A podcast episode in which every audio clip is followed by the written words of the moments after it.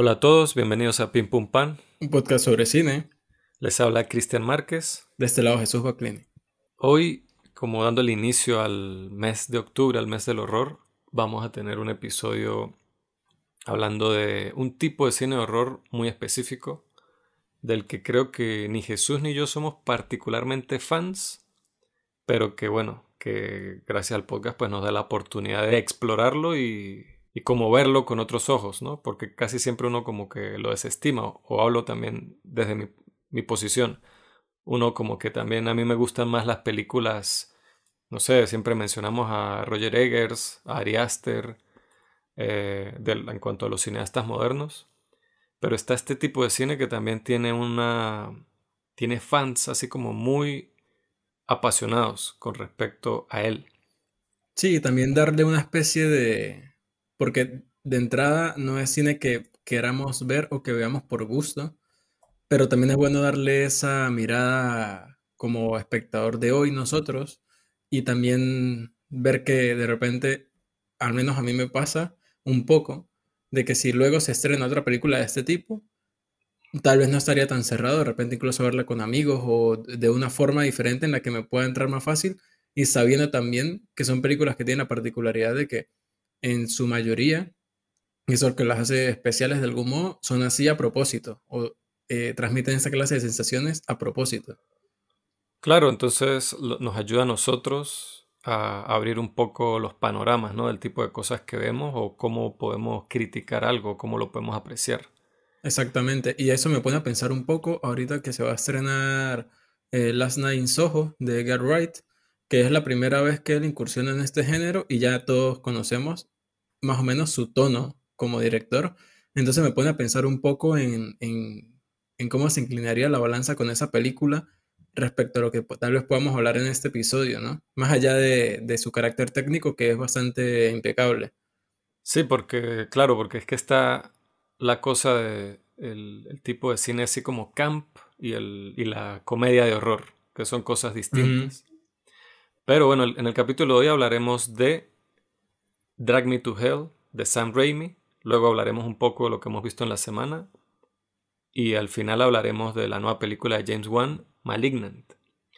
Mencioné la palabra camp, que es una palabra que quizás este, no se usa mucho en español, pero que define muy bien como este tipo de cine del que estamos hablando.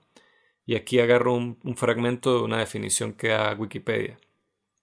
Camp es un tipo de sensibilidad estética del arte popular que basa su atractivo en el humor, la ironía y la exageración, el camp es una corriente artística relacionada con las formas de arte kitsch, considerado como una copia inferior y sin gusto de estilos exigentes que tienen algún grado de valor artístico reconocido. Suelen identificarse sus cualidades atractivas bajo los parámetros de la banalidad, la vulgaridad, la artificialidad, el humorismo y el carácter afeminado. En el habla inglesa suele aplicarse los adjetivos campy o cheesy a expresiones culturales que tienen cualidades de la estética camp. Este, obviamente esta definición, pues, si no me equivoco, se empezó a usar por primera vez a principios del siglo XX. De hecho, creo que la que la popularizó fue un, un ensayo de Susan Sontag. Este, pero bueno, ha cambiado un poco, ¿no? Aquí por lo menos dice lo del carácter afeminado, porque originalmente cuando se usaba este término era haciendo referencia a, a sino expresiones artísticas de, de, un grupo cultural reprimido que era el, el de los homosexuales. Entonces, de alguna manera ellos fueron los que le dieron como apertura a este tipo de sensibilidad, a este tipo de estética. Hoy día ya no se ve así, ya no se relaciona directamente con ellos, pero de alguna manera nació de ahí. Pero el punto es ese. Como repito, es una sensibilidad donde su atractivo es el humor, la ironía y la exageración.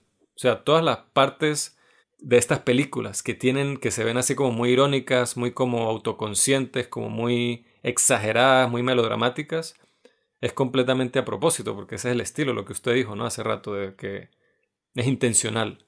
Muchas de las cosas que uno criticaría con otras películas, en estas películas es distinto.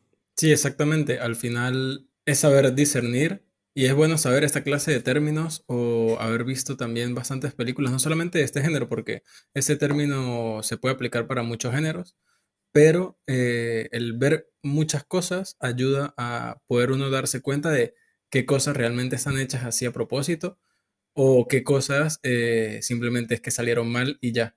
Y también es lo que hemos hablado, ¿no? Es de apreciar las cosas por lo que son.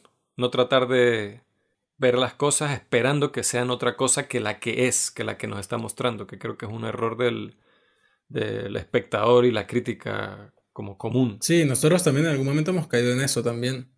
Totalmente, totalmente. Pero de hecho creo que el podcast nos ha ayudado como a abrir un poco esa manera de pensar y de manera de criticar una película. Sí, sí, por eso al final hemos hablado aquí de películas que, que incluso para nuestro público más eh, fiel les parece raro que hablemos de esas películas, pero que también es bueno echarle esas miradas y, y ver un poco de todo. Es como, no recuerdo cuándo lo estábamos hablando, si lo estábamos hablando nosotros, de las personas que solamente ven obras maestras, entonces nunca tienen como el contraste del resto del cine que también es muy bueno y que tal vez ha llegado como a ese, a ese escalafón, pero que al final no tienen como esa perspectiva más amplia de, de, lo que es el cine, que el cine no es 10 eh, películas o 250 películas, sino que constantemente hay un montón de cine y no solamente de Estados Unidos, sino de todo el mundo. Correcto. Les recordamos seguirnos en nuestras redes, en Twitter como pimpumpamp, en Instagram como pimpumpam.podcast. Recuerden suscribirse a nuestro canal de YouTube para que estén atentos allí al contenido que subimos todas las semanas y también al TikTok que lo abrimos recientemente y hemos estado haciendo varios videos de recomendaciones de películas, eh, más que todo temáticas, y también se aceptan sugerencias para las personas que quieran películas de cierto tipo. Podemos hacer contenido para publicar por allí. Y aparte, bueno, aprovechar de hacer un anuncio. Venimos planificando esto desde hace un buen tiempo y creo que ya es un buen momento como para lanzarlo. Es que constantemente hemos estado eh, hablando del enlace de Anchor para que nos patrocinen a través de una suscripción mensual, pero ahora decidimos abrir un perfil en una plataforma que algunos conocerán, pero otros no, que se llama Buy Me Coffee. Eh, una forma más fácil de explicarlo para quienes no estén familiarizados con la plataforma es parecido a Patreon, pero en muchos aspectos mejor y por eso decidimos abrirlo allí. Entonces allí estaremos subiendo contenido exclusivo para las personas que se quieran eh, suscribir y eh, solamente por un costo al mes de 2 euros. Entonces, solo por 2 euros al mes van a poder tener una reseña exclusiva y detallada de un clásico del cine al mes. Eh, para esta lista de películas en las que hablaríamos una vez al mes, nos estamos guiando por el top 250 de Letterboxd, que está bastante bueno, muy particular. Y a quienes se suscriban ya podrán tener ahí reseñas de esta, de esta lista para que si quedan ganas, con ganas de Pim Pum Pan, aquí ya tiene más contenido que no van a encontrar en ningún otro lugar. También, por 2 euros al mes, podrán decirnos una película al mes para que discutamos acá en el podcast, en el segmento del intermedio, en algún episodio. Así que, ya saben, por 2 euros al mes, pueden hacer que nosotros hablemos de la película que ustedes quieran en el segmento del intermedio. También podrán escuchar el episodio cero, el mítico que hicimos eh, y nunca publicamos.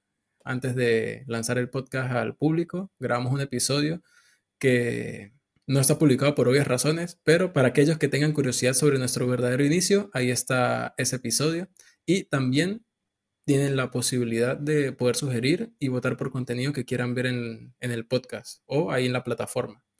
Entonces, nada, esperamos que, se sumen y saben que por dos euros al mes van a tener un contenido bastante bueno y que con el tiempo puede ir variando y puede ser más también. Sí, eh, eh, nos emociona bastante como esta nueva iniciativa, este poder hablar de más cosas, darles a ustedes más contenido y tener quizás una, una relación más directa con nuestros fans, así más hardcore, ¿no?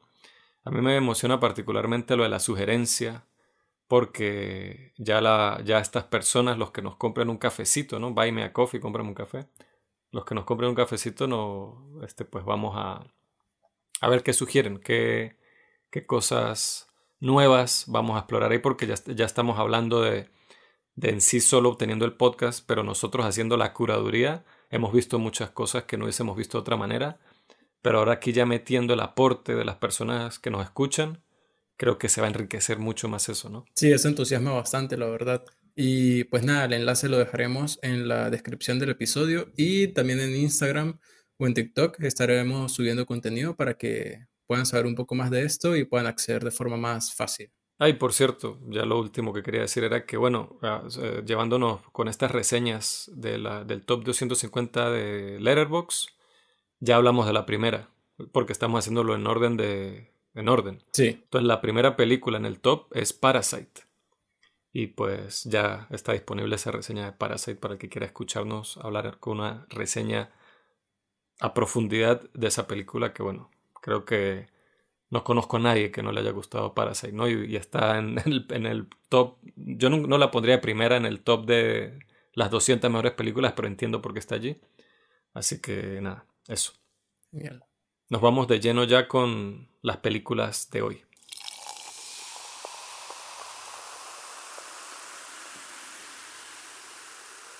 Drag Me to Hell o Arrástrame al infierno del 2009, dirigida por Sam Raimi.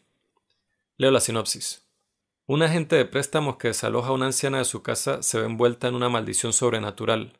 Desesperada, recurre a un vidente para tratar de salvar su alma, mientras las fuerzas del mal trabajan para llevarla a su límite.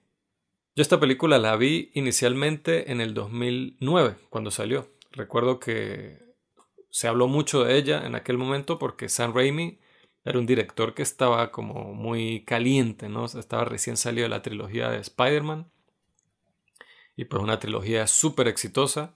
Tomen en cuenta que esto es, esa trilogía salió antes de Iron Man, que es la primera película de la primera etapa de los Vengadores, si no me equivoco, de, o, o quizá fue el Increíble Hulk, que salió un año después, pero bueno. Sí fue el, Increíble Hulk, pero Iron Man fue la que eh, realmente marcó ese inicio porque la de Hulk se toma dentro del universo pero como cambiaron el actor y hubo como ciertas cosas incoherentes, pues muchas veces, o cierto público la descarta.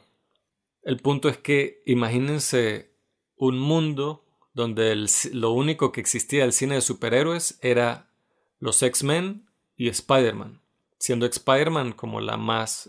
Bueno, ambas franquicias eran extremadamente exitosas. Pero Spider-Man pues muy querida, excepto por la tercera película con la que Sam Raimi tuvo muchos problemas creativos él incluso quería dirigir una cuarta para redimirse, pero los problemas eran tan difíciles con el estudio y con todo esto que él simplemente se desentendió. De hecho, creo que, que fue que cuando él iba a hacer la tercera, él vio ya los problemas que había y no renovó el contrato mientras estaba haciendo la tercera para dirigir la cuarta. Pero bueno, dejó buenos memes. Sí, exacto.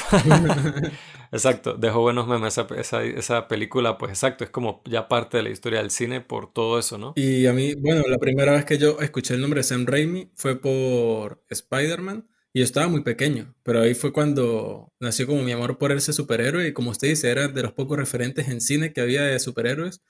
Y para mí, yo tuve un cumpleaños de Spider-Man y para mí fue... Pero fue por las películas. Claro, y a mí siempre, a mí siempre me ha encantado Spider-Man. Por eso, cada vez que... Pero a partir de las películas. Usted conoció a Spider-Man a partir de las películas. Claro, sí, sí, sí. La primera de Spider-Man fue en el 2002, si mal no recuerdo. Yo tenía siete años. Sí, sí, sí. Claro, claro, claro. Este, no, sí, yo, yo me acuerdo cuando supe que iba a salir una película de Spider-Man, porque yo era yo conocí a Spider-Man por una comiquita, una caricatura que pasaban en los 90 de Spider-Man. Y yo ya me sabía, o sea, yo ya sabía muchas cosas del personaje, del, de, los, de todo. O sea, yo cuando vi que cuál va a ser el villano, el, el, duende verde, yo verga. Entonces cuando vi cómo era en la película, dije, uy, pero es muy diferente, típico, era niño, entonces uno es como más crítico en esas cosas. Pero igual también fue la primera vez que, que uno veía esa cosa de alguien balanceándose por los aires. Era muy loco, porque usted ve las películas de Superman de, de Christopher Reeve, las viejas, las viejas viejas, y esas películas lo muestran al volando, pero es como un plano fijo de él así, se nota que como que una máquina le está tirando viento y como un fondo ahí de un cielo. Pero aquí usted se usted sentía el vértigo en el cine del balanceándose por los edificios, saltando de un edificio a otro. Eso, eso era completamente no, esa sensación en el cine fue como que un gran paso a lo que ya pueden hacer los efectos especiales, a lo que se puede hacer en una película. Y esa película siento que envejeció bien, ha envejecido bien a nivel de sí, sí, eh, Es, impresionante. O sea, la, a mí me parece que la 1 y la 2 son grandes películas de superhéroes y para mí siguen siendo las mejores películas de Spider-Man sin contar la de Into the Spider-Verse, ¿no? Que Ciertamente. Pero de todos los Spider-Man, el de Andrew Garfield y el de Tom Holland, a mí me sigue gustando más la, O sea, las películas en general, hay cosas que me gustan más de una o de la otra, pero en general las películas las que más disfruto son las dos primeras de Sam Raimi. Totalmente. Pero bueno, el punto es que él venía de esto. Imagínense el músculo, la fuerza, el, poder que tenía él en Hollywood a nivel económico y de todo al salir de esta gran franquicia. Y también curioso viniendo de alguien que empezó haciendo películas serie B, super campi, de horror en los 80, con sus amigos, de muy bajo presupuesto. Pero eso lo lanzó a la fama. Es similar a lo que pasó con Peter Jackson. Peter Jackson Dirigió una de las trilogías más ambiciosas de todos los tiempos y él empezó con una película que se llama Brain Dead, que es lo mismo, es como una película de horror clase B, super gore, super sangrienta, así como que se ríe de sí misma, de alguna manera, de súper bajo presupuesto. Y le terminaron, bueno, no fue, no fue tan fácil, él, él, tuvo que pelear para agarrar ese, para dirigir esa película, pero... Y qué bueno que ganó. Él, Sí, exacto. Entonces Sam Raimi es lo mismo. Él viene de, una, de unas raíces similares a las de Peter Jackson. Pero, y lo, y lo pusieron a dirigir esta gran blockbuster así súper comercial de Hollywood. Entonces, Sam Raimi sale de eso y dice, ok, ya quiero volver, o sea, quiero hacer algo mío. Ya hice el dinero, el prestigio, la cosa, pero quiero volver a, a las raíces. raíces, a lo que a mí me gusta, a lo que a mí me apasiona verdaderamente del género del cine mi género es el horror y cierto tipo de horror.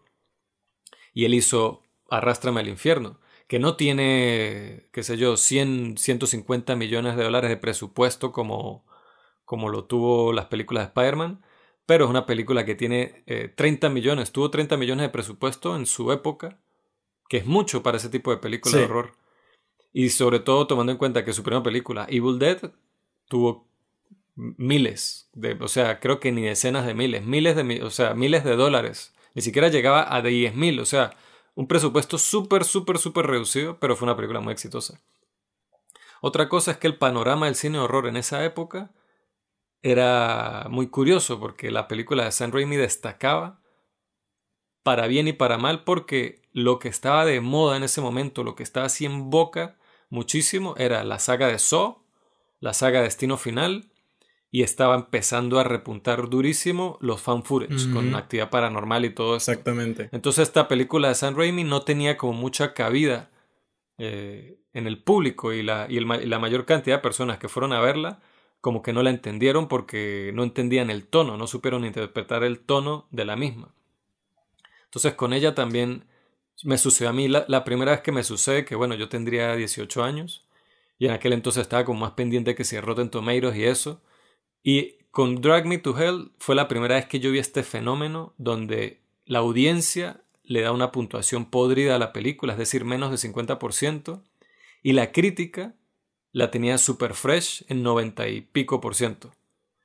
Porque generalmente es al revés, generalmente hay películas que no le gusta mucho a la crítica, pero a las audiencias les encantan, o sea, están que si películas comerciales de superhéroes, Transformers, cosas así, pero esto era un caso completamente opuesto.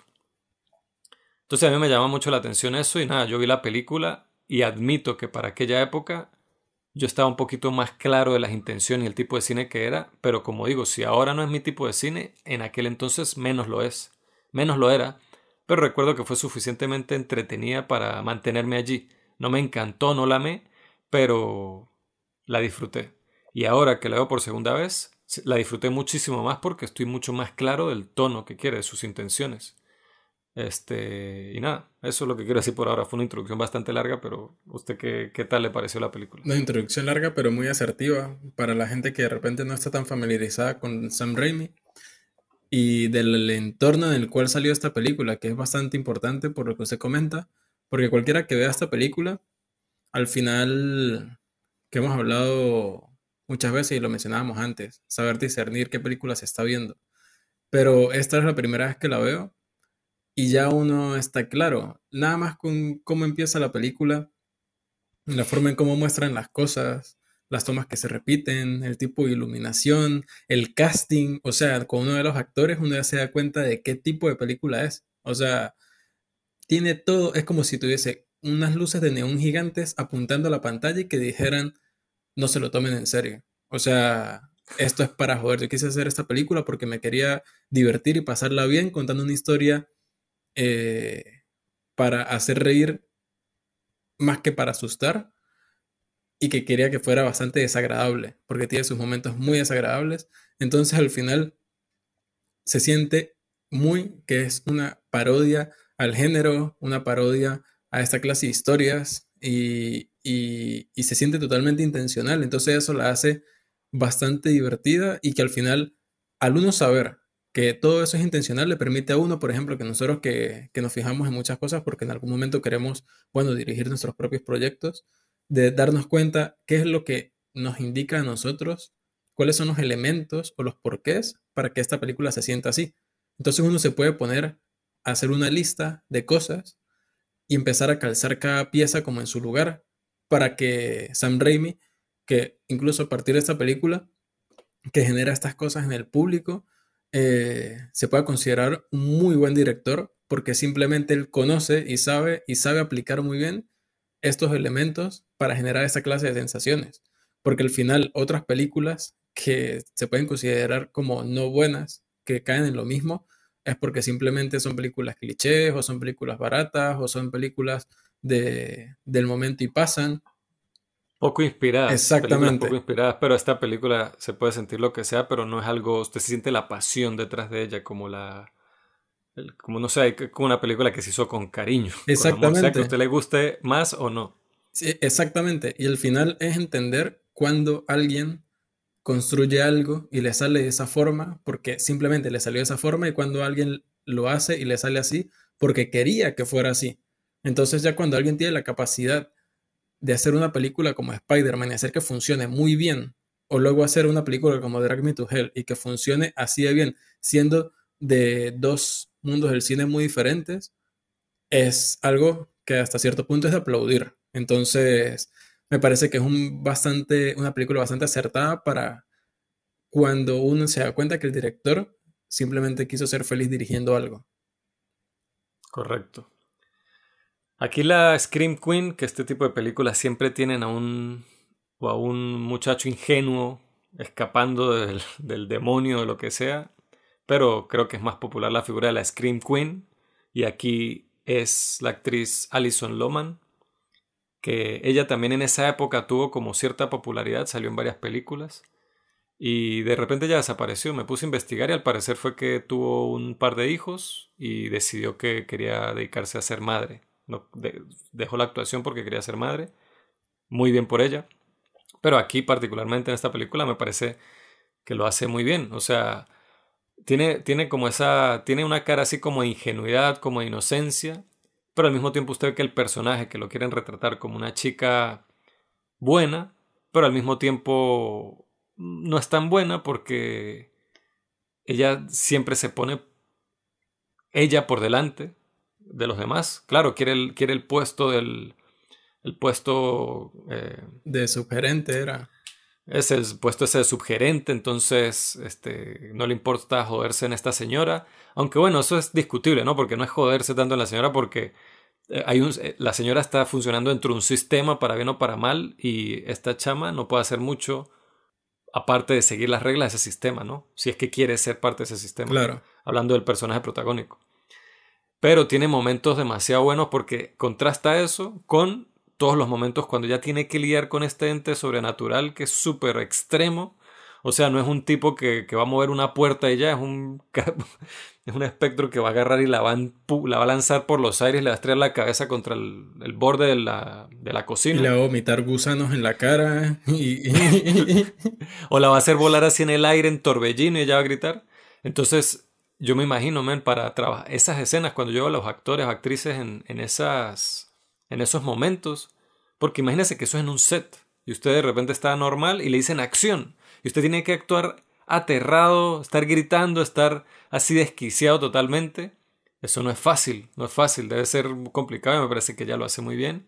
Y también que el personaje tiene momentos como que I want you, bitch. O sea, así como que ella, como que logra como de alguna manera cree ella ganar eh, como pequeñas peleas con la con el ente o con la vieja esta, con la señora este Ganush, Mr. Ganush, Mrs. Ganush.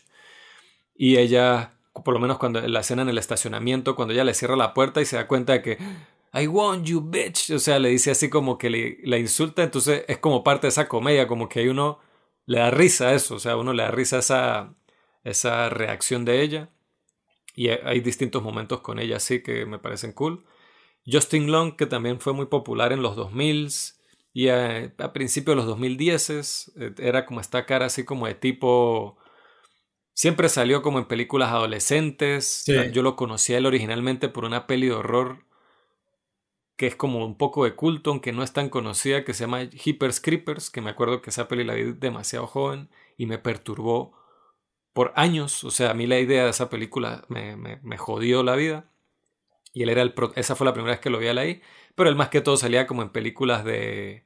o así de terror así medio campi, o películas adolescentes y tal. Era como siempre el tipo buena gente, ¿no? Entonces me parece que él hace el papel aquí, el esposo escéptico, ingenuo, hace como es bien. Y algo que también aprecio mucho de la película, que era algo que no se veía en esas películas, en ese como paisaje que había en el género de horror en aquel entonces, es que no mete, por ejemplo, esta peli la hubiera escrito otra persona o la hubiera dirigido otra persona que no fuera San Raimi y le hubiera dado a Allison un montón de amigos para que el fantasma o el monstruo o el espectro o lo que sea los vaya matando y tener escenas de seguimos a este amigo cuando va a su casa y cuando el monstruo lo mata y le hace sino aquí es ella contra él. Y ya. Sí, es un duelo uno contra uno. Un duelo uno contra uno y la manera en que la película idea escenarios distintos, cada uno es creativo, no se vuelve redundante para mostrar como el round 1, round 2, round 3 de eso, me parece que está súper cool y es algo que no se ve tanto si usted se pone a pensar en el cine de horror así comercial. Sí, y sobre todo al darse uno cuenta de que la construcción de esa película es así a propósito, a mí me hizo dudar durante mucho rato en realmente si el final que yo le estaba imaginando iba a ser el final que, esperaba. Pero entonces también juega ahí eh, algo bastante interesante respecto a las expectativas que tiene uno. Como un espectador que, ha consumido ya cierta cantidad de, cine, a otro que, que de repente no note ciertas cosas y se le escape. Entonces yo me puse a pensar, ok, yo, yo tal vez pude adivinar un poco cómo iba a terminar la película, pero eso era porque ya sabía las intenciones de al construir esta película un poco diferente para, a pesar de que está metida en este género, o si realmente cualquiera pudiese haber pensado que iba a terminar así, casualmente porque era como parte de eso mismo. Entonces, en mí generó como esa especie de, duda, pero indudablemente me parece que, hace un muy buen trabajo al contar esta historia, lo que usted dice. Las situaciones en las que la pone que uno no podría, uno podría pensar, ajá, ¿y ahora qué otra cosa más desagradable me puede poner al frente? O ya qué más le va a hacer pasar a esta pana para, para salir de su problema. Y, y, al final lo logra. O sea, eh, la escena esta cuando ella está cavando en el cementerio. Ajá, esa y, y, o sea, todo lo que pasa en ese momento es que digo, coño, pero de verdad, o sea, Pobre, ya Yo no, yo esa una, era una escena que no recordaba y la vi cuando la vi de nuevo en estos días, la, o sea, me reí, me gustó demasiado, fue como que... Fue brutal. demasiado over the top, sí, o sea. Y yo pensando, qué divertido debe ser dirigir una película de estas, en las que, men, o sea, la mesa está abierta a las posibilidades y, literal hizo lo que le dio la gana, o sea, con ese, ese espectro hizo lo que quiso, dígame la escena cuando van a hacer eh, van a invocar al, demonio. Y entonces ellos están como una sesión así espiritista y tal, y tienen el plan armado, y yo, verga, qué plan tan bueno. Y todo le sale del culo, weón. Y, y, la escena, cuando sale la cabra, si uno conoce un poco lo que ha hecho Sam Raimi en el género con su cine antes, uno sabe que esta cabra en algún momento va a hablar o va a, o va a ser una especie de muñeco de alguna manera.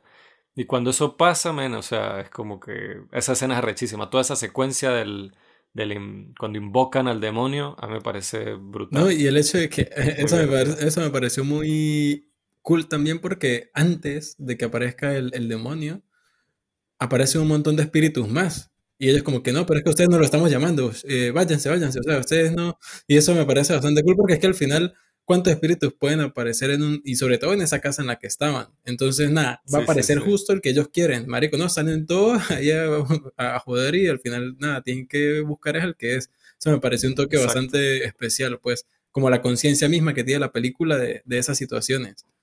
Sí, sí, sí. Es que si usted se pone a ver, por, por más que sea campi y cómica y no se tome en serio a sí misma, el guion está muy bien escrito. O sea, la estructura del guion, cómo lleva la, la, cómo lleva la historia y cómo lo, lo, que va pasando al final y cómo se desenvuelve ese final, que para mí, mi mayor crítica con esta película cuando la vi originalmente era como la campaña publicitaria, porque me arruinaba el final. No sé si a usted le pasó, pero no quiero dar muchos detalles para el que no la haya visto, pero hay cosas de cómo esta película se promocionó que yo, a mí me decía, esto, esto es que esto es el principio de la película o cómo así. O sea, entonces cuando yo estoy viendo toda la película, yo ya sé algo que va a suceder. Que cuando sucede es como que, o sea, yo todo el tiempo estoy esperando que suceda eso y eso sucede al final. Pero yo creo, lo que yo le digo, yo creo que desde el principio hay elementos o hay cosas que Sam Raimi deja como para que creo que incluso sin la campaña publicitaria tal vez uno no dude de eso. Pero no, claro, o sea, eh, también genera como esa esperanza, como esa lucha de, que al menos uno tenga como un poco de esperanza. Y bueno, el mismo título alude a eso, entonces creo que es él como igual queriéndose cagar, cagar en la gente de nosotros, ya sea el público que sea. Exacto, porque es que él, él, es como él diciendo, yo no los metí aquí para que disfruten de un plot twist o de algo que ustedes van a, algo así inesperado. Ya sáquense eso de la cabeza y yo lo saco del principio con esto. Puf, la película se llama así y tal.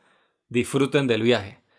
Pero lo que quiero decir es porque, como estoy hablando del guion, ¿no? de cómo está bien puesto, cómo aluden, por ejemplo, hablemos lo de la moneda. Al principio, parte de la exposición del personaje de, de Justin Long, del, del, novio de Christine, que el personaje se llama Clay, de Justin Long, él, nos damos cuenta que él es un coleccionista de monedas y la mete en un sobre y tal. Eso es una primera escena y, de, inmediato esa escena nos la... Ese, ese detalle nos lo dieron así como muy fijo, como que quedó en la mente del espectador, pero de una vez nos distraen con la llamada de él porque lo llama a su mamá y Christine va saliendo y se escucha que la mamá que quiere que él salga con una chica que esté a los estándares que ella quiere, que tal, Christine se siente un poco mal porque ella es una chica del campo, que ta, ta, ta.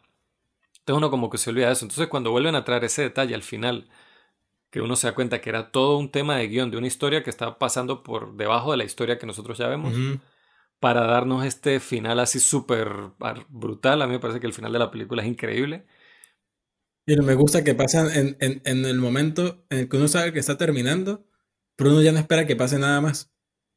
Exacto. Y es. La escena es brutal. Y Justin Long, a pesar de que hace un papel que en muchos casos es un poco genérico, ¿no? El típico novio escéptico pero ahí al final él da la cara de él. O sea, hay, algo que muestran así en la expresión de él cuando él finalmente dice fuck, que, que a mí me parece brutal y, se siente terrorífico. A pesar de que la película tenga este tono y tal, es como que mierda. Porque el, destino, el, el potencial destino de los personajes aquí no es simplemente la muerte, es peor. Sí. Entonces, eso, a pesar de que sea campi, que sea cómico y tal, mantiene como cierta severidad sobre todo. Una, algo que se podría criticar, pero a ver, se puede criticar si uno lo ve con ojos muy de la actualidad, es que la película, para la época yo recuerdo que trataba de, como de, darle como más carne a ciertos estereotipos, ¿no? Como de no, no ser tan estereotípica, pero desde el punto de vista de hoy día es muy estereotípica. Claro. Si, uno, si uno ve por lo menos al medium, es un tipo de como ascendencia parece indio, de ascendencia así de Oriente Medio. Y en aquel entonces la razón por la que ese personaje se veía como más políticamente correcto era porque, ok, era eso, pero era un tipo que cuando apenas los primeros líneas de diálogo que tiene, lo desafía el novio de Christine, que, que, que es psicólogo es profesor de psicología. No, que Freud decía que tal porque él no cree en nada de eso de leer la mano, de ver el destino, de tal, de, la, de los medium. Y el tipo una vez le da citas de John y, demuestra que es un tipo que, que no simplemente no es una parodia de ese personaje, ese tipo de personajes. A mí me pareció curioso pero, que ese personaje parece de Medio Oriente, pero más adelante habla español. Entonces eso me puso a pensar bastante. Sí, el actor, si no me equivoco, es inglés. Él, sale en Inception, si no me equivoco. Él, es, él, en esa época también salió por ahí en papeles secundarios en varias cosas. Este, la cosa de la gitana, Ganush, toda esa familia, cómo retratan esa cultura, pues también es bastante un poco políticamente incorrecto para estándares de hoy. Pero también, si usted se pone a ver esas películas de este género, de este subgénero, estas películas campi horror, son todas así uno se pone a ver películas de serie B que no son necesariamente de horror, pero por lo menos Black Exploitation, eh, que son estas películas de los 70 y los 60 que han influenciado muchísimo a cineastas como Tarantino, por ejemplo. Son películas de eso, como que la cultura negra, que no tenía voz ni nada en Hollywood, empezó a ser como una especie de cine independiente en Estados Unidos y siempre era cine criminal y tenían que ver con violencia y sexo y son películas que usted hoy en día y son incluso para estándares de aquel entonces eran súper políticamente incorrectas. Digamos que parte del encanto de la naturaleza, el ADN de estas películas es ser un poco políticamente incorrecto. Exactamente, y, aprovecharse de los estereotipos. Exacto, exacto. Este, y a ver, o sea, tiene escenas. Yo ahora vi la versión unrated, que esa versión no existía cuando yo la vi en, en el 2009. Entonces creo que tienen un par de escenas súper violentas porque la, ah, que es otra cosa curiosa, esta película era PG-13. La, versión original de cines es PG-13. Que yo, what? Pero me parece que hacía algo muy bien con, esa, con ese rating, ¿no? Lo estábamos hablando en el podcast anterior que hablamos de Dune, esperando que, coño, que nos falte un poco de carnicería en algunas escenas. Pero hay directores que se pueden salir muy bien con la suya con ciertas cosas PG-13. Pero la versión está sin censura, pues tiene escenas así súper violentas, sangre, este, cosas con la escena con el gato, men, o sea, es tan exagerado todo, así que, oh my god, es todo horrible. La escena del yunque, o sea, eh, a mí me, me, parece que es una película muy divertida y que vale la pena mucho que si verla así con un grupo de amigos, en una pantalla grande, así con cotufa, cerveza, qué sé yo, haciendo juego de shots. Es una película para pasar el rato. Sí, sí, sí. Y en ese sentido yo la recomiendo bastante. Sí, yo eh, me gustaría que Sam Raimi hiciera más películas así, porque se nota que esto es como algo que le apasiona, es el gen, es donde él se siente más en casa. Y, a la película no le fue mal, costó 30 millones y recaudó 90 millones. Ah, entonces, le fue bien. Lo que pasa es que, como digo, en aquel entonces las películas de Saw las hacían casi por 15 millones, 20 millones y recaudaban cientos de millones, o las de Paranormal Activity por miles de dólares las hacían y recaudaban que si la primera costó 15 mil dólares de hacer, después se gastó un poco de dinero en campaña publicitaria, pero recaudó 200 millones de dólares. Entonces imagínese, o sea, Hollywood pues ve esta propuesta y dijo, sí, fue un éxito modesto, pero no fue una grosería de éxito como eran estas otras películas, Destino Final, eh, Saw y las de actividad paranormal. Claro, que al final se siente que las primeras, claro, fueron, partieron como esta esencia original, fresca, pero luego se convirtieron en más, una película más de esas que pierden el encanto y que al final esta lo mantiene. Bueno, Drag Me to Hell o Arrástrame al Infierno del 2009, dirigida por Sam Raimi, la pueden ver en Apple TV. Ahora hablaremos un poco de lo que hemos visto en la semana. Y bueno, estamos diciendo, ¿no? Eh, como queríamos explorar un poco más de este tipo de cine, eh, yo quería ver al menos una de las películas originales, digamos, del, del, del, periodo y del género original del que se inspiraron Sam Raimi para hacer Drag Me to Hell y James Wan para hacer Malignant, ¿no? Porque esas dos películas son como versiones modernas, tributos a estas películas de cierta época y estos tributos, pero estos tributos inevitablemente son cosas muchísimo más pulidas, con mucho más presupuesto, mucho más como, eh, digamos, mucho más atención al diseño de producción en muchas cosas, pero estas películas originales eran mucho más crudas, ¿no? Más así, tenían como las manos más sucias y se nota, ¿no? Cómo están hechas. Y uno de los exponentes más famosos, si no el más famoso de ese tipo de cine horror, era Dario Argento. Entonces yo ya había visto Suspiria, que esa película no es tan así. O sea, esa película es como mucho más estilizada y visualmente la banda sonora todo es así súper magnífico. Pero está esta otra película que la quise ver particularmente porque la sinopsis me recordó a Malignant. Tenebrae, de 1982, dirigida por Dario Argento. Leo la sinopsis. Un escritor estadounidense en Roma es acosado por un asesino en serie que está asesinando a todos los asociados con su trabajo en su último libro. Uf, esta película fue rough, como digo, no rough, quiero decir como fuerte, pues fuerte, fuerte, así como que verla, porque, como digo, este no es mi tipo de cine y ya pues estas versiones modernas con más pulidas, como que yo me las puedo tragar y las puedo disfrutar, pero este, estas versiones ya como más crudas, más originales de aquel entonces, uy, o sea, es que se me hace difícil porque tengo, mi cerebro constantemente está luchando con, con la cosa de que, de que, ok, esto es otro tipo de cine, hay que apreciarlo por lo que es, hay que apreciarlo por lo que es, porque, a ver, primero que es un rollo conseguir las películas de Dario Argento en un idioma, por lo menos usted busca en IMDb el idioma original de la película y es italiano, pero para mí fue imposible conseguirla en italiano. La versión que vi está en inglés con subtítulos en español. Pero esa es la una época en la que ese cine de extranjero, bueno, extranjero para Estados Unidos, que fue de esas versiones que eh, doblaban, esas películas que doblaban, y básicamente esa fue la que se mantuvo en el tiempo, ¿no? Yo no recuerdo ahorita específicamente cuál, pero ya he visto varios casos de, de eso. Eso pasó particularmente en Italia. Eso pasa mucho con las películas de este giallo, de este género de cine italiano de horror, y con los spaghetti westerns.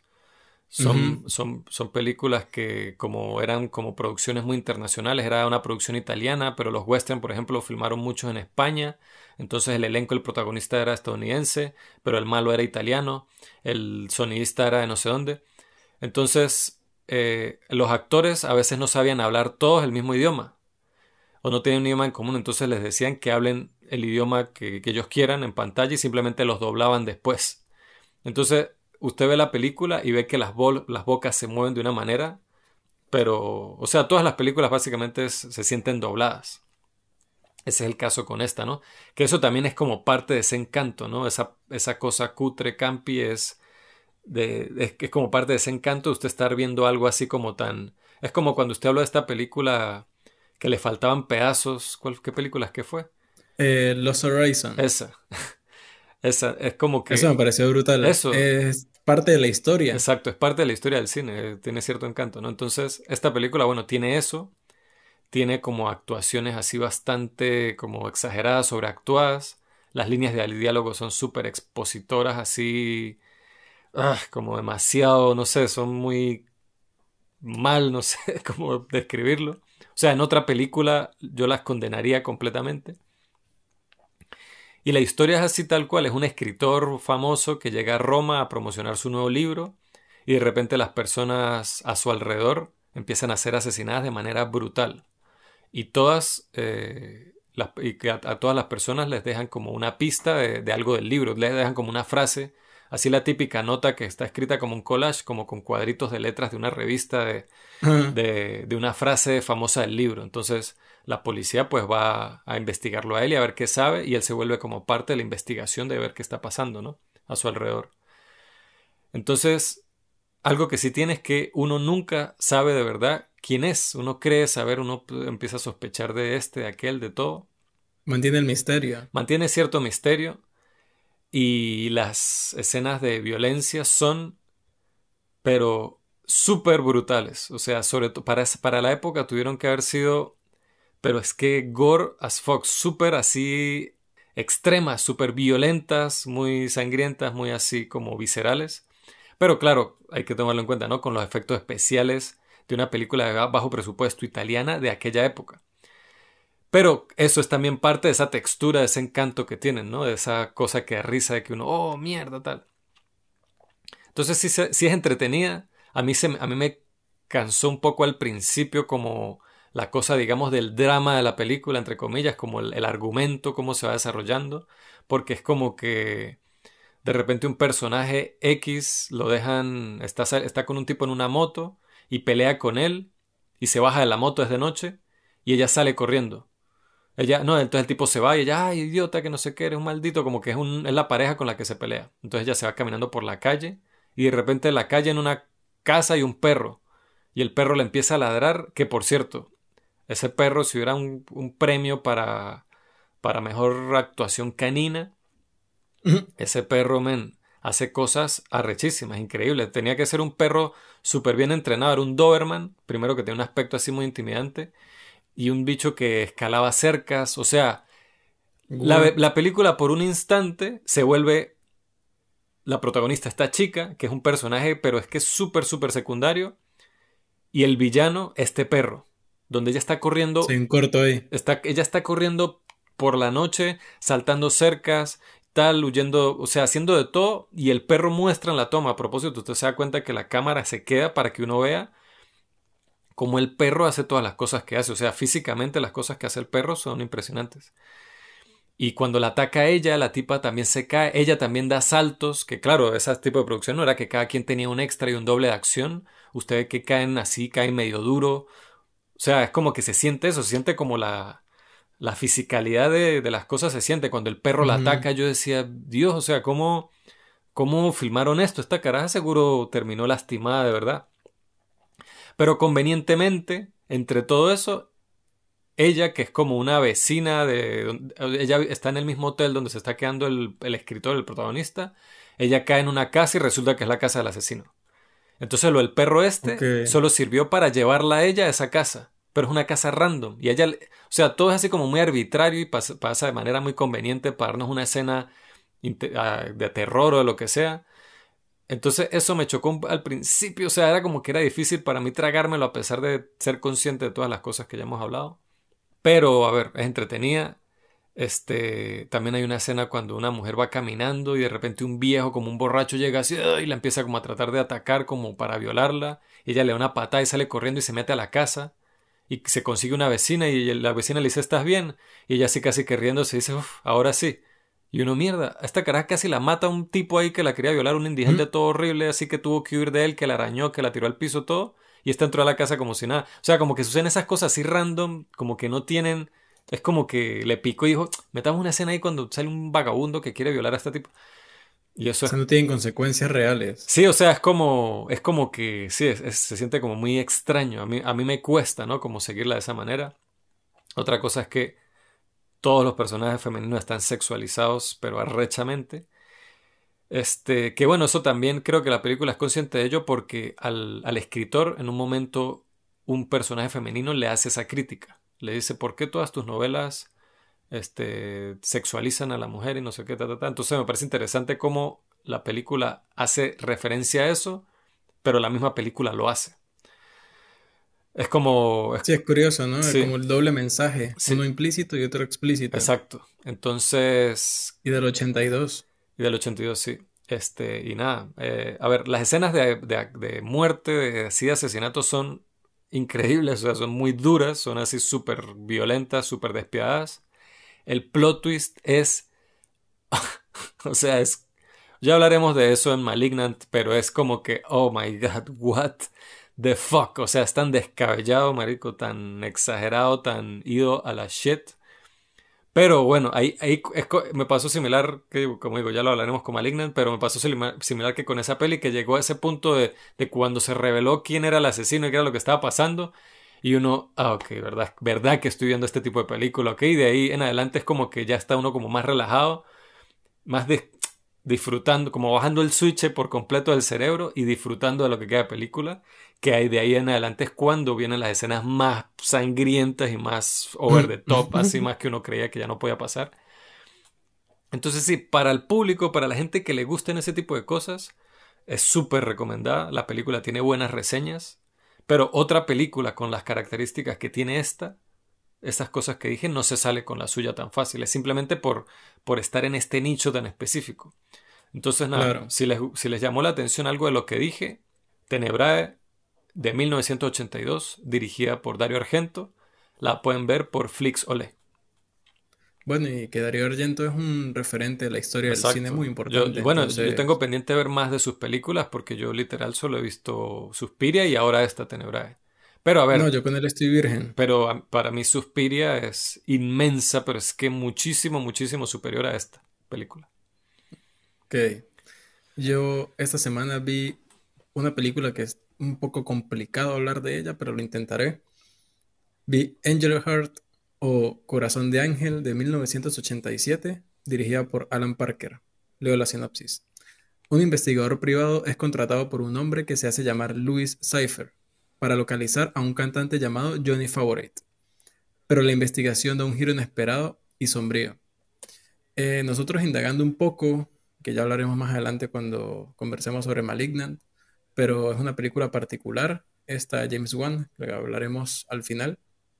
Y estábamos pensando un poco qué películas podrían tener cierta similitud o semejanza en cuanto a tono o en cuanto a premisa con esta.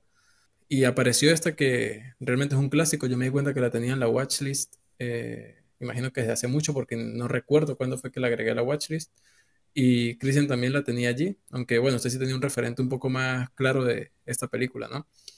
Pero al verla, eh, me di cuenta que yo no vi Tenebrae, por ejemplo, pero basándome en su review, creo que esta es una que destaca de las otras tres por lo diferente. Eh, siento que a nivel de, de, de, estos elementos en común que hemos hablado con Drive Me to Hell, Tenebrae y lo que hablaremos más adelante de Malignant, hay un tono que siempre se presta como a, a no tomarse muy en serio la historia o lo que estamos viendo, pero aquí es todo lo contrario. Acá eh, la película tiene un tono bastante serio. Seguimos al investigador que se llama Harry Angel, que es eh, interpretado por Mickey Rourke, que me parece brutal la interpretación que hace este investigador y que eh, mientras va pasando la película, su personaje va oscureciéndose más, se va oscureciendo más su mundo que aclarándose, porque eh, este cliente que llega a él, Louis Cypher, está interpretado por Robert De Niro y es un tipo bastante peculiar, su aspecto, su actitud, la forma en cómo, cómo se muestra y le pide que localice a este cantante, a Johnny, porque habían tenido un trato hace muchos años eh, y le debe dinero. Pero se sabe que Johnny fue a la guerra y regresó con amnesia y con la cara desfigurada y se suponía que él estaba internado en un hospital, pero Louis Cypher y su asistente fueron, estaban cerca del hospital en el que se supone que él estaba y se acercaron a investigar y se dieron cuenta que, que tal vez, o sea, sospecharon que tal vez realmente él no estaba ahí o que posiblemente estaba muerto. Entonces él eh, insiste a Harry Angel para que investigue esto. Entonces ahí empieza la travesía de este antihéroe, porque es un antihéroe. Tiene clásica eh, aura y fotografía y ambientación y música de un noir, de una película noir.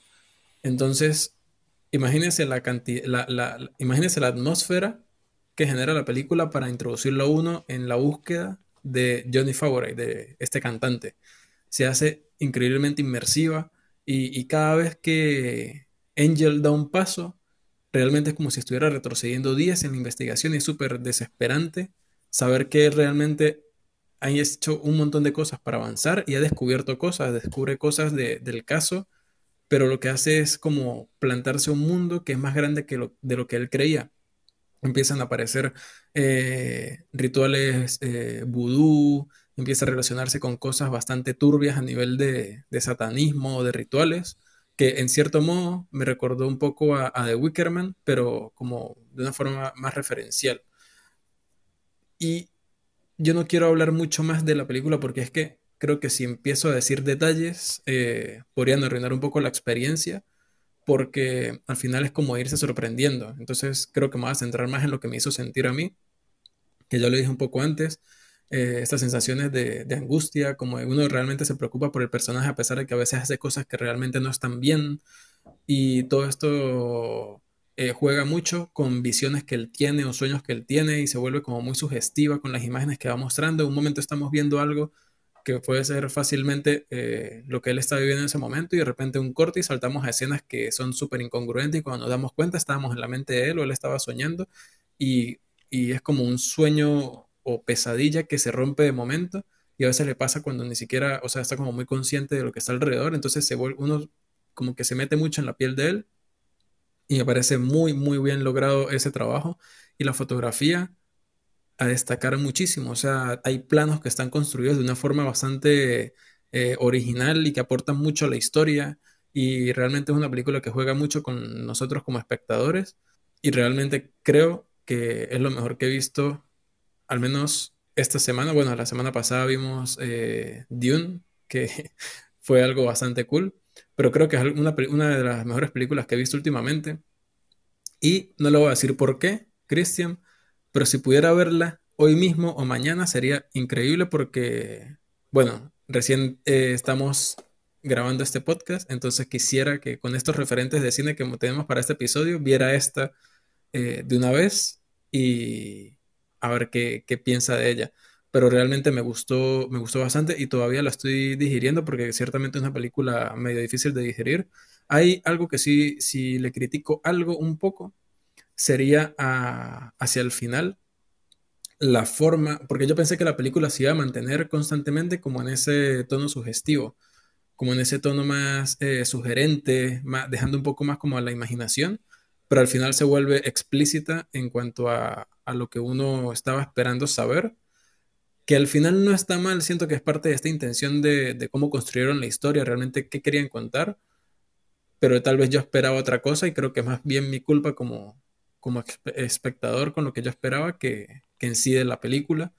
Entonces, nada, es una cuestión mía, pero eso no impide que, que Pana me haya gustado bastante. No, bueno, yo solo por lo que dijo el investigador privado y toda esa, que usted sabe que tengo debilidad por ese tipo de cosas, ya me llamó la atención y, y esta peli fue una de las primeras películas que yo agregué en mi watchlist.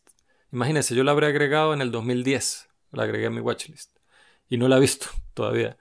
Este, y creo que la agregué por una lista que vi, no recuerdo si era películas perturbadoras o películas difíciles de entender o ambas, no me acuerdo. Pero me llamó la atención y me llamó la atención ver, porque el póster muestra a Robert De Niro y es una película que es como de misterio, horror y a ver, no siento que se hable mucho de ella o no tengo muchos referentes de ella, aparte del póster y que se llama Angel Heart. Entonces me gustó mucho que, que dejar usted muy vaga las cosas, al menos para mí, porque sí, Capaz y la veo hoy mismo y le cuento.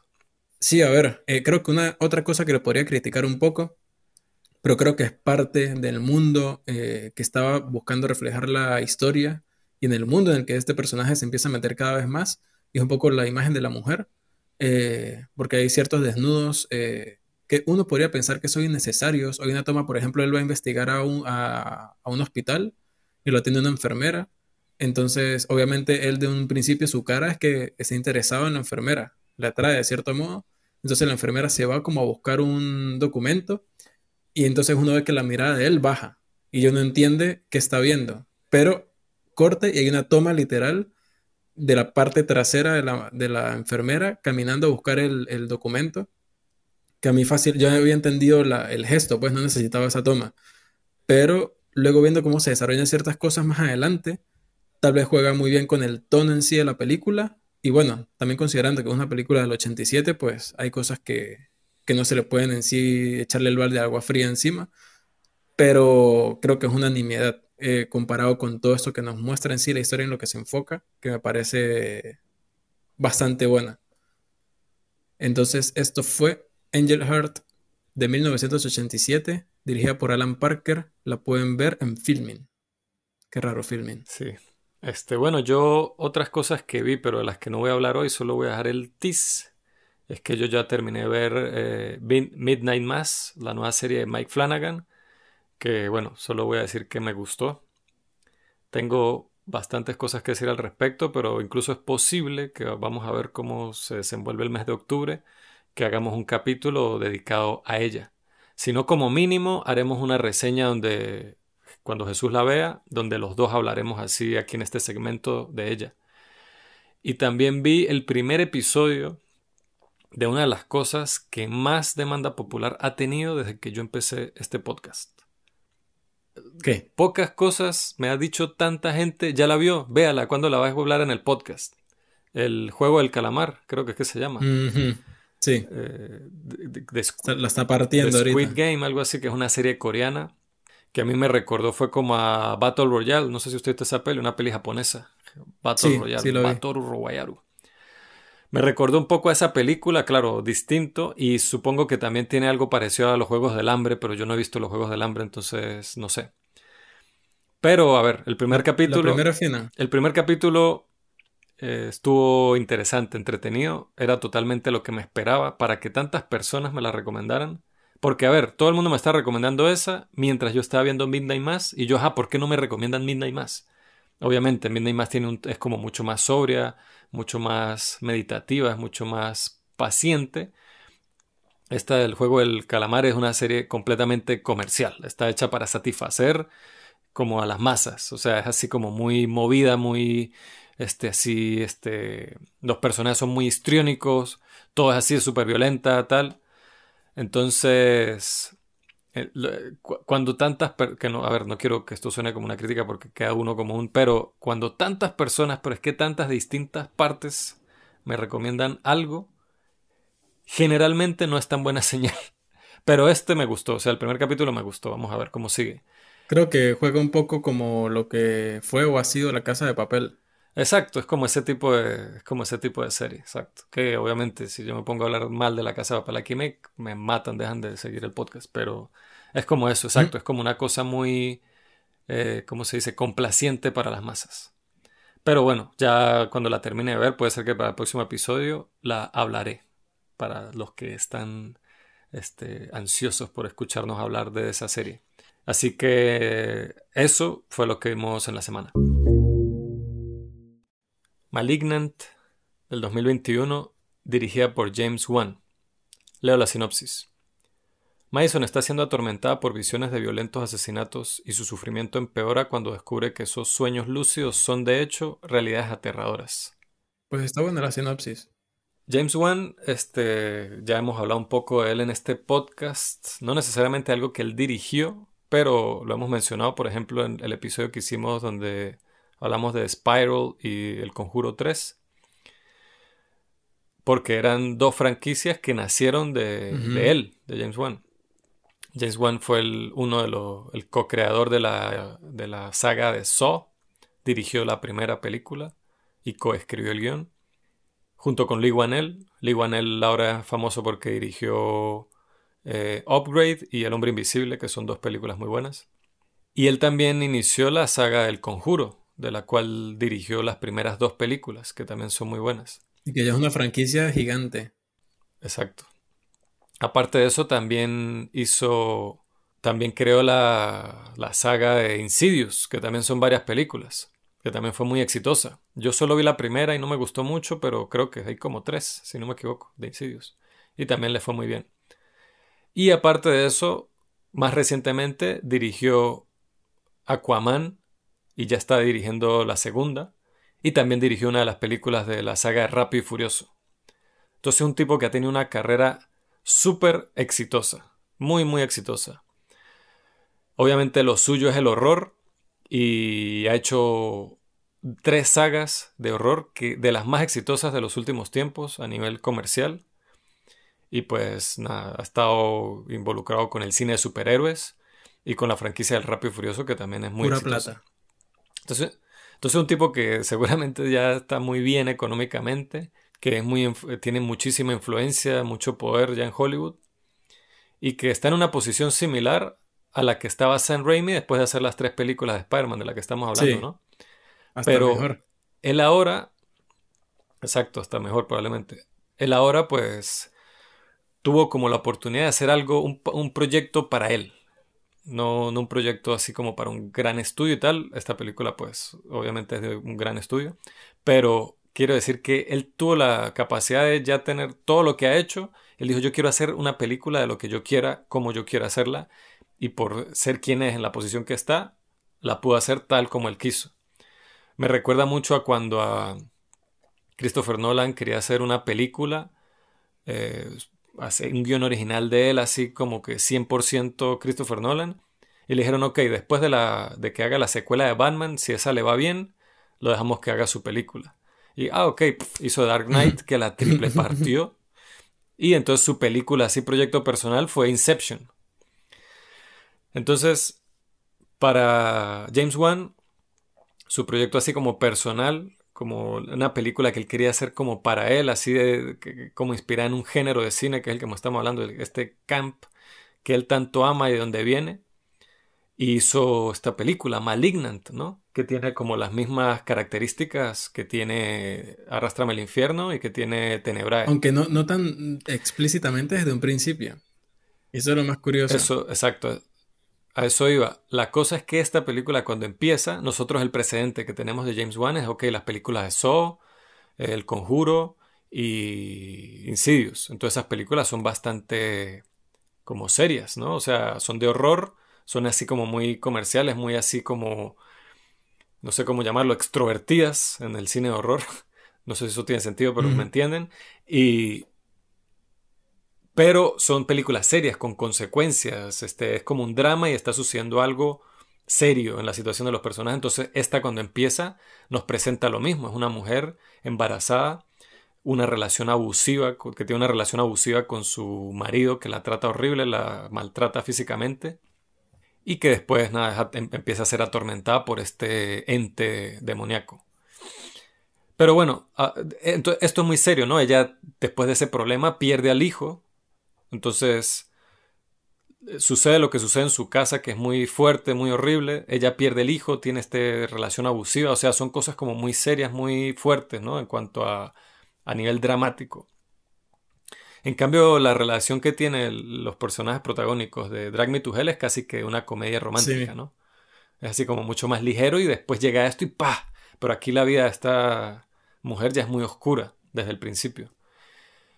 Entonces, un, hay como una, un, momento de uno adaptarse al tono porque empieza así, este, pero claro, las, las, actuaciones son un poco exageradas, la iluminación también es así como exagerada, como extraña, como, como cutre, de alguna manera, entonces como que uno le choca porque uno cree que uno la está criticando como una película de horror normal. Pero la película llega a un punto donde le dice, no, sea, no es una película de horror de esas comunes y corrientes de hoy en día. Es una película de horror para divertirse, como lo es Drag Me to Hell. Y a partir de que yo, cuando yo me di cuenta de eso, la película se volvió un disfrute total para mí. Y otra cosa que quería mencionar rápido es que, bueno, a pesar de esto, al principio en realidad nos, nos abre con una escena como típica de esas películas de horror así como más de clase B, este, que en un manicomio hay una mujer dando como un testimonio y llega y lanzan a alguien contra una pared y la sangre y no, te voy a sacar el tumor, que no sé qué, qué tal. Y en esa escena aparece Patricia Velázquez. No sé si usted sabe quién es Patricia Velázquez. Patricia Velázquez fue la primera actriz venezolana que yo vi en una película de Hollywood, que yo identifiqué, que yo supe que era ella. Yo cuando era muy niño, yo fui a ver La momia con mi mamá en el cine, la que es con Brendan Fraser, y, cuando sale Cleopatra, que sale al principio, mi mamá me dice, ella es venezolana. Y yo, ¿qué? Me pareció como lo que hizo. wow, en una película así tan grande, eso era un blockbuster en aquel entonces. Y yo a ella la identificaba como la... Ella para mí en ese momento era como lo que hoy en día es Edgar Ramírez. Como el actor venezolano que está ya en la palestra, ya en Hollywood y tal. Estaba ella y María Conchita Alonso, que María Conchita Alonso sale en Total Recall con Arnold Schwarzenegger. Entonces, nada, ella sale aquí al principio, pero, o sea, por segundos. Es una de las enfermeras que, que cuando llega la doctora esta principal que va a entrar, le da como que, no, está loca, que no sé qué, lo tratamos de amarrar, pero como que dice algo así ya. Y yo, wow, esta mujer qué hace aquí, o sea, yo creí que iba a ser un personaje más adelante y no hace más con nada. eso paga la renta. Salió. Sí, nada más que la vi a ella ahí y dije, coño, mira, sale esta, esta mujer, pero fino, bien. Y nada, ¿usted qué, qué tal? ¿Qué le pareció? Bueno, aparte de lo que usted dijo, que nos pasó una experiencia similar, hubo mucho, yo soy menos fácil para las risas cuando estoy viendo algo, o sea, cuando me río de verdad es porque me, me parece súper gracioso, pero Eve mientras la estábamos viendo estaba ahí conteniendo en partes la risa. Entonces ya cuando la cosa se pone más evidente, ya es como, como más fácil eh, ceder ante, ante ese estímulo gracioso, pues. Pero es que algo que a mí me pareció brutal, que yo incluso mientras la veíamos, yo dije, verga, el que diseñó este villano se fue a la mierda de lo increíble que hizo. Pero cuando uno entiende realmente el por qué, aparte de ser muy arrecho, agarra este tono de, de, de, qué tan crazy se volvió la película, pues, porque es que lo que hace es ir escalando y escalando y escalando. Y aparte que muy contrario al tema fotográfico que usted mencionó, que la película sí tiene un, trabajo fotográfico que se puede deducir mucho también de lo que hablábamos de Sam Raimi, que es a propósito, queriendo como mostrar una estética más de este tipo, pero también tiene un, como unas decisiones a nivel de, cámara, como de posicionamiento de la cámara o de, movimiento de la cámara, que, me pareció que, que estuvieron bastante bien, ¿no? Tal vez por momento, por cierto. Sí, súper sofisticado. a mí me pareció que tiene tomas muy complejas, así Exactamente, entonces es como un contraste bastante interesante. Como tal vez yo creo que incluso él conscientemente eh, construyó esta película para que uno se sintiera así, ¿no? Como una entrada un poco más seria y como poco a poco ir como una montaña rusa. De que uno va lento, lento, lento subiendo y después la, la bajada ya es como deshacerse de todo lo que nos había cargado antes que los diálogos, la interacción entre los personajes, la forma en cómo dicen las cosas, hay líneas o, momentos que se sienten como, como, como que a mí me, me, me, da como cierto cringe o así como, coño, ¿por qué lo hizo de esta forma? Pero todo eso va como alimentando este, este monstruo que después de cierto punto simplemente se desata y ya hace que uno también se desate. Entonces eso al final me, me parece que está genial, como ese, esa conciencia de lo que está haciendo y que al final todo se vuelva cada vez más loco a un nivel divertido, que obviamente es bastante, eh, ¿cómo decirlo? Como paródico y que también perturba hasta cierto, hasta cierto punto, pero también va de la mano con, por ejemplo, los personajes, que yo en sí nunca eh, me, me fui de la mano con alguno de ellos. El, personaje del policía, de los policías de ambos, me pareció una dupla bastante graciosa. O sea, ellos dos me parecían que, que, que se la llevaban como bien, a pesar de que eran como muy contrarios, y, ellos me gustaron bastante. Sobre todo más que la, actriz protagonista y su hermana, que, los vemos bastante, a, a, la hermana también la vemos bastante, un personaje importante. Pero no, clásico, como estos personajes, estos actores para estos personajes en esta clase de películas que, no importan mucho, la verdad.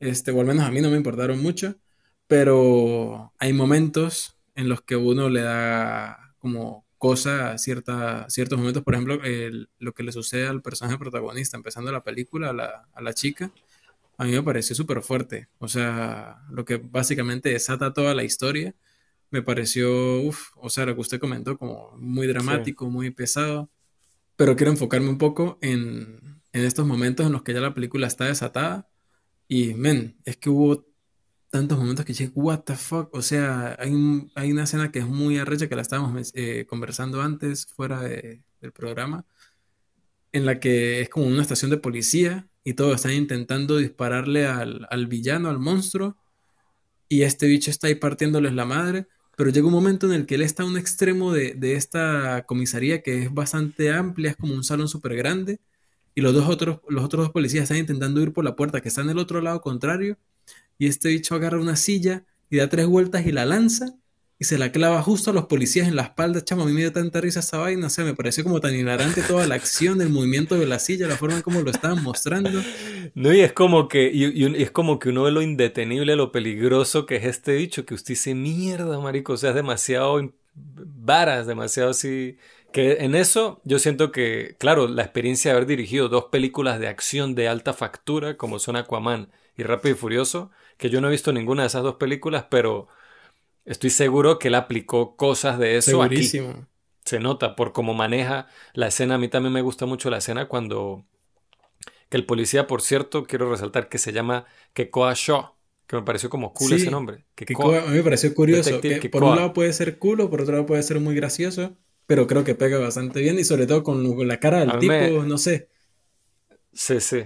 A mí me, gustó y, eh, la, la, escena esa cuando hay como una persecución a pie me pareció buenísima también esa escena, como a nivel de acción, cómo está dirigida, y porque ahí uno ve mucho cómo se mueve este ente, este, esta criatura, que la, como usted dice, la manera en que se mueve es muy loca, muy rara. y en un momento yo le dije, empezando, la primera vez que aparece, yo le dije, este bicho se mueve al revés. Es algo que se nota al principio, o sea, es algo que uno nota de entrada. o sea, es como si alguien se moviera de espaldas pero con una agilidad como si se hubiese movido así desde que nació.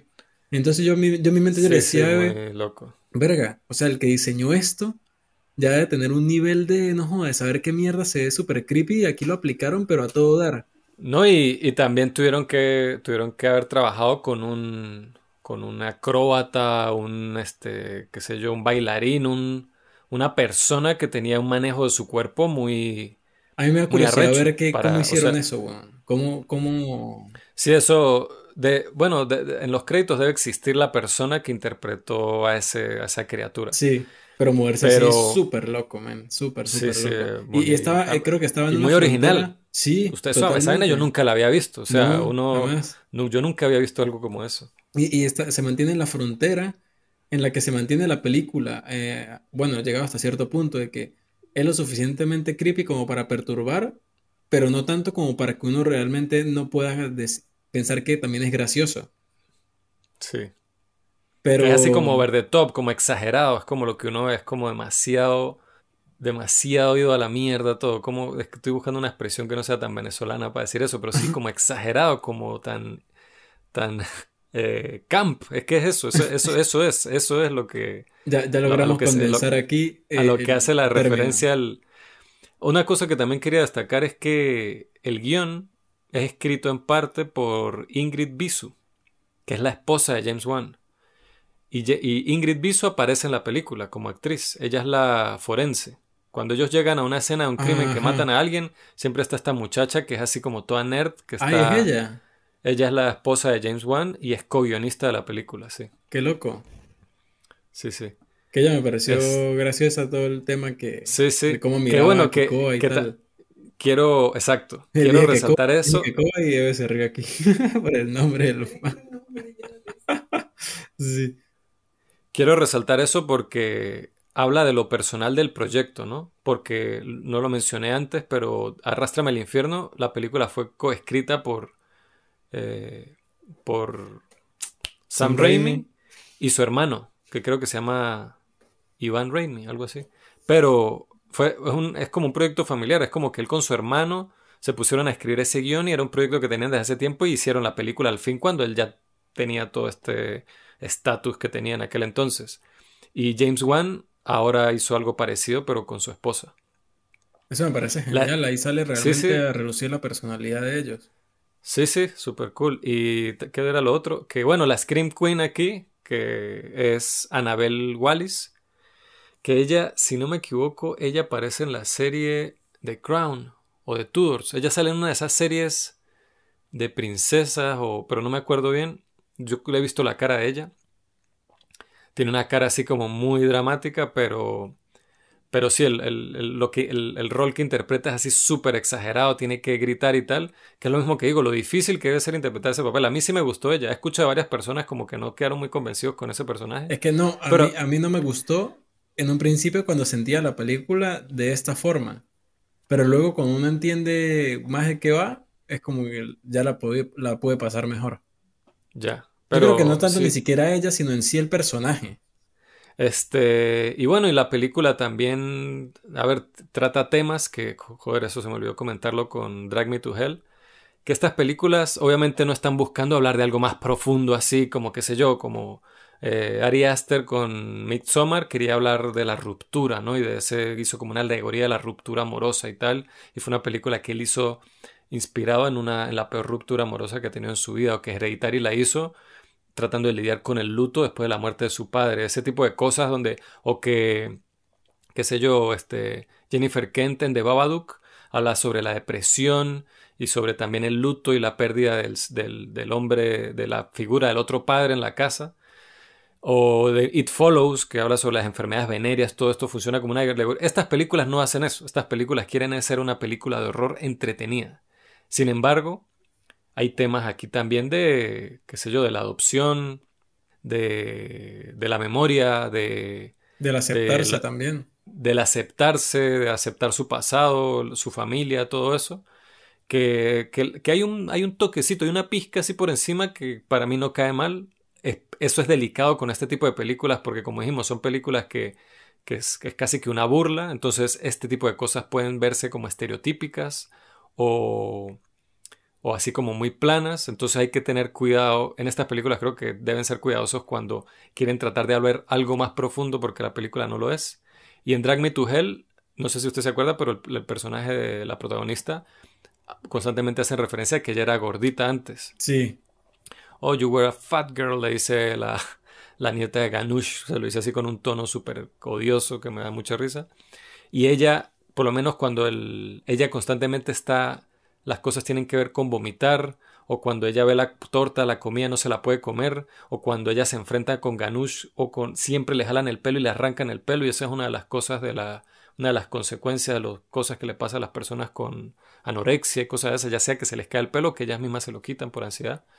Entonces también hay como un pequeño atisbo, como hacer alegoría o hablar de un poco de ese tema, pero no es así algo como demasiado o sea, yo no creo que Sam Raimi estuviese pensando, no, esta película va a ser para hacer, obviamente no lo era. Era para darle cierto toque al personaje al final. Sí, exacto, darle cierto toque ahí al ¿Qué problemas le podemos dar a este personaje para que visualmente luego podamos hacer cosas perturbadoras? Exactamente. Entonces, nada, aquí sucede eso. Y sí, a mí me pareció una película muy entretenida. Y cuando se revela el, lo, como lo que pasa al final, o sea, no al final, es como el tercer acto, cuando uno entiende qué es lo que está pasando, es como tan de, uy, pero este sí es pero ido a la mierda, descabellado, este le gana a todas las otras películas, o sea, es tan what the fuck que, que uno casi que lo... ¿Ah, uno lo que le queda es como aplaudir menos, o sea, uno como que, marico, qué locura, qué locura y respeto muchísimo que un director como James Wan en la posición que esté haga una película como esta. O sea, él le supo a mierda lo que nadie pensara, hizo la película que quiso hacer. ¿Y qué es lo que hace, hizo complicado saber con qué hablarla? Porque es que no habíamos, como dijimos antes, no habíamos visto algo así antes. Exacto.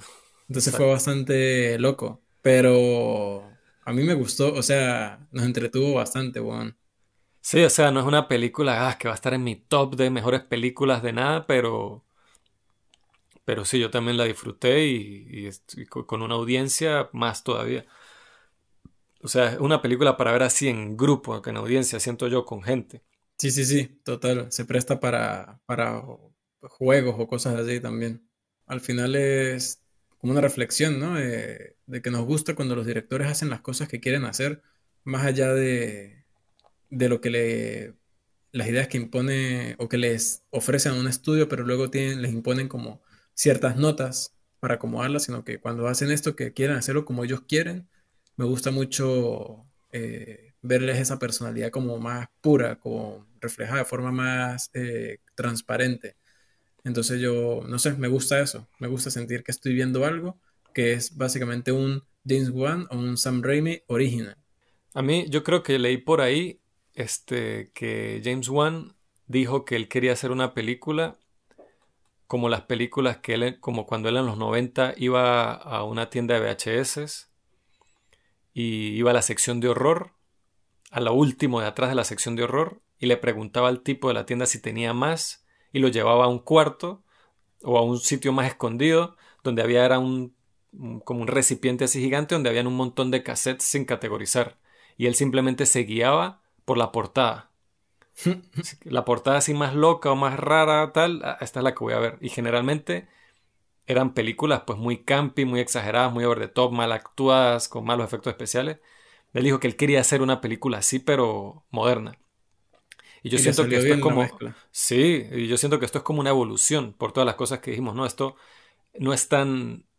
al principio se siente como muy serio, pero a medida que uno va avanzando se va dando cuenta de de la naturaleza del, tono verdadero de la película.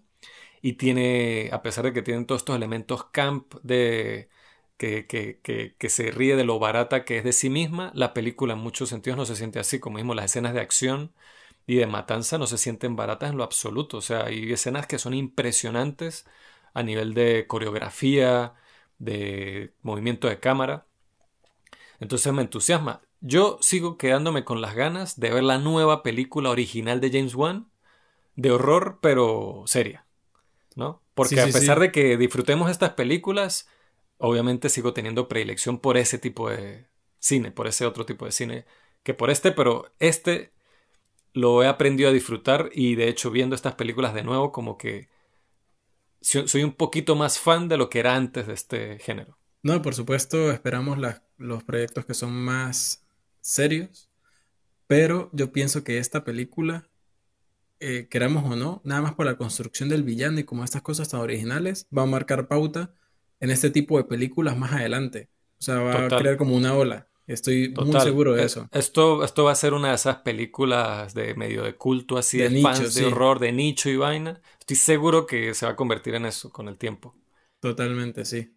Malignant del 2021, dirigida por James Wan, la pueden ver ahora mismo en cines. Y bueno, este fue un episodio, en realidad fue bastante divertido y para iniciar Halloween como suave. Sí, porque se este cosas interesantes. Se vienen cosas interesantes. Este mes, como dijimos, queremos hablar, eh, posiblemente será nuestro próximo podcast, hablar de Midnight Mass o Misa de Medianoche, de la serie de Mike Flanagan, junto con otra película que no voy a decir cuál es, pero también después de eso es posible que hagamos un paréntesis Halloween para hablar de James Bond, porque bueno, va a salir la última película de donde Daniel Craig hará de James Bond, dirigida por Kari Koji Fukinawa, que es más famoso por haber dirigido la primera temporada de True Detective, que es una de las mejores temporadas de televisión de todos los tiempos, desde mi punto de vista. Y escrito también, ¿no? No.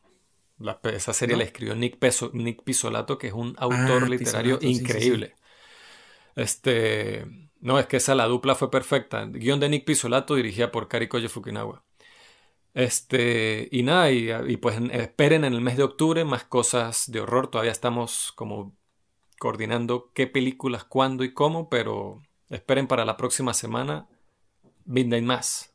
Yo estoy casi, casi seguro de que van a haber cuatro episodios de terror y en el intermedio James Bond. Casi seguro. Espero que sea así. O sea, en el intermedio se refiere a que vamos a tener como un paréntesis en octubre de un episodio dedicado a James Bond. Así mismo. Es, más, capaz y en el episodio de James Bond, en las recomendaciones de la semana, también hablemos de cosas de horror por lo sobresaturado que vamos a estar de cosas de horror. Pero nada, muchísimas gracias por acompañarnos. Espero que nos escuchen la próxima semana. Saludos.